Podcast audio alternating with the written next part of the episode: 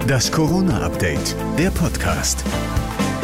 Hallo zusammen. Heute ist der 21. Juni und wir starten in eine neue Woche mit einer frischen Ausgabe des Corona-Updates, der Podcast mit dem Nachrichtenstand von 14 Uhr. Ich bin Thorsten Ortmann. Hallo.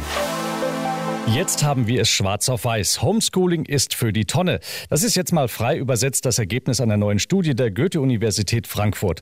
Dort hatten sich Forscher Daten aus aller Welt angesehen. Ergebnis, die Schulschließungen haben bei den Schülerinnen und Schülern zur Stagnation des Lernens mit Tendenz zu Kompetenzeinbußen geführt. Der Effekt des Homeschoolings liege damit im Bereich der Sommerferien, so die Wissenschaftler. Trotzdem glaubt Bundesgesundheitsminister Spahn, dass Wechselunterricht und Hygienemaßnahmen auch im kommenden Herbst weiter notwendig sind. Denn es droht eine vierte Welle, ausgelöst durch Delta, der indischen Variante. Top-Virologe Alexander Kekulé rechnet fest damit. Die kommt hauptsächlich dadurch zustande, dass ähm, einfach in der kälteren Jahreszeit sich diese, äh, diese Viren einem stärker ausbreiten. Das ist nicht zu vermeiden. Wir sind ja dann auch häufiger in geschlossenen Räumen.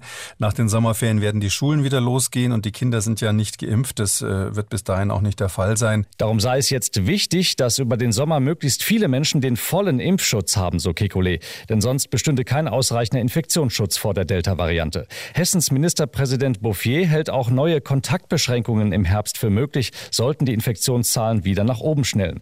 Dennoch glaubt Experte Dr. Christoph Specht bei NTV, dass eine mögliche vierte Welle nicht mehr so gefährlich wird. Das Ziel ist natürlich, so war es immer angelegt, dass man die vulnerablen Gruppen schützt. Das muss uns bis zum Herbst gelingen, dass die entsprechend geimpft sind. Und dann kann es tatsächlich so sein, wir haben zwar wieder Infektionszahlen, aber keine schwere Krankheitslast. Aber noch sind die Infektionszahlen in NRW ja Bombe. Alle kreisfreien Städte und Kreise liegen nun stabil unter der Inzidenz von 35. Heißt, die Maskenpflicht im Freien ist in NRW seit heute weitgehend aufgehoben. Auch auf Schul- und Pausenhöfen und im Außenbereich von Schulen muss kein Mund-Nasenschutz mehr getragen werden. In Innenräumen bleibt es aber bei der Maskenpflicht. Ausnahme ist die Millionenstadt Köln. Dort bleibt die Maskenpflicht in einigen Bereichen noch bis einschließlich 28. Juni gültig. Das war das Corona-Update vom 21. Juni.